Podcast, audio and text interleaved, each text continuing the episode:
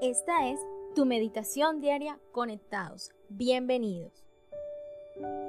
Proverbios capítulo 10, versículo 22. La bendición de Dios enriquece y no añade tristeza con ella. ¿Qué es bendición? Es una buena pregunta para comenzar este conectado. Le voy a dar tres definiciones poderosas acerca de lo que significa bendición.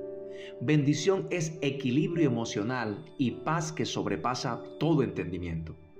O sea que usted puede estar atravesando cualquier circunstancia adversa, pero si usted está en paz, usted tiene un equilibrio emocional, o sea, no se deja eh, salir de sus eh, emociones o no se deja alterar de sus emociones, sino que usted las tiene sometidas a la voluntad y al propósito de Dios, podemos decir que usted está en bendición. Tiene que ver con la esperanza y la seguridad del futuro. Recuerde que la Biblia dice, y la paz de Dios que sobrepasa todo entendimiento, guardará vuestros corazones y vuestros pensamientos en Cristo Jesús. Así que en situaciones difíciles podemos tener paz porque sabemos que tenemos la bendición de Dios. En segundo lugar, bendición significa provisión desde su presencia. La Biblia dice que de la presencia de Dios vienen tiempos de refrigerio. Por eso es mejor estar un día en su presencia que mil fuera de ellas, porque siempre encontraremos bendición en la presencia de Dios. Vamos a encontrar la provisión de Dios en su presencia. Hay que ver que la bendición trae una palabra. Esa palabra te da una visión y esa visión viene con una provisión. Por eso siempre de la presencia de Dios va a venir una palabra que va a ser el fundamento para tu milagro te va a dar una visión de las cosas futuras. Y con esa visión siempre va a venir una respuesta, una provisión de parte de Dios. Y allí viene tu bendición.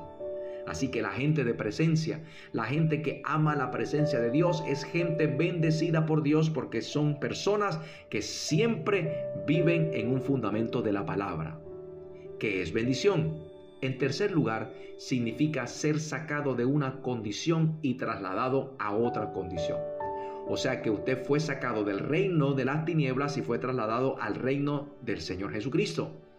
O sea que Dios te sacó de la religión y ahora te sacó a una relación. Antes estabas en una condición peor, ahora estás en una mejor condición. Eso es bendición. O sea que usted fue sacado de una condición crítica para una condición de abundancia, de prosperidad y de victoria. Así que prepárese porque con la bendición que usted tiene, en los próximos días usted va a ser trasladado de esa condición negativa a una condición positiva donde usted le dará la gloria a Dios. De eso se trata la bendición. Ella es la que enriquece y no añade tristeza. Recuerda que la tristeza no hace parte de la bendición de Dios, sino de la prosperidad sin Dios. Hay una versión que traduce y el afán no le añade nada. O sea que el afán fuera de Dios no añade nada a la bendición. El afán en su contexto es bueno, pero si no es orientado por Dios es inútil. De hecho, el salmista dijo algo, si el Señor no construye la casa, el trabajo de los constructores es una pérdida de tiempo. Si el Señor no protege la ciudad, protegerla con guardias no sirve para nada. Es inútil que te esfuerces tanto desde la mañana temprano hasta tarde en la noche y te preocupes por conseguir alimento porque Dios da descanso a sus amados. Entonces, no se le puede llamar bendición a lo que está por fuera de la voluntad de Dios o a lo que te está haciendo daño o está destruyendo tu vida espiritual o te está alejando de Dios. Porque la bendición de Dios te enriquece espiritualmente, te contribuye y te lleva a cosas mejores. Nunca va a añadir tristeza ni destrucción. Así que es bueno que nos preguntemos si lo que nosotros consideramos bendición nos está, nos está ah, contribuyendo a cosas buenas o nos está llevando a la destrucción.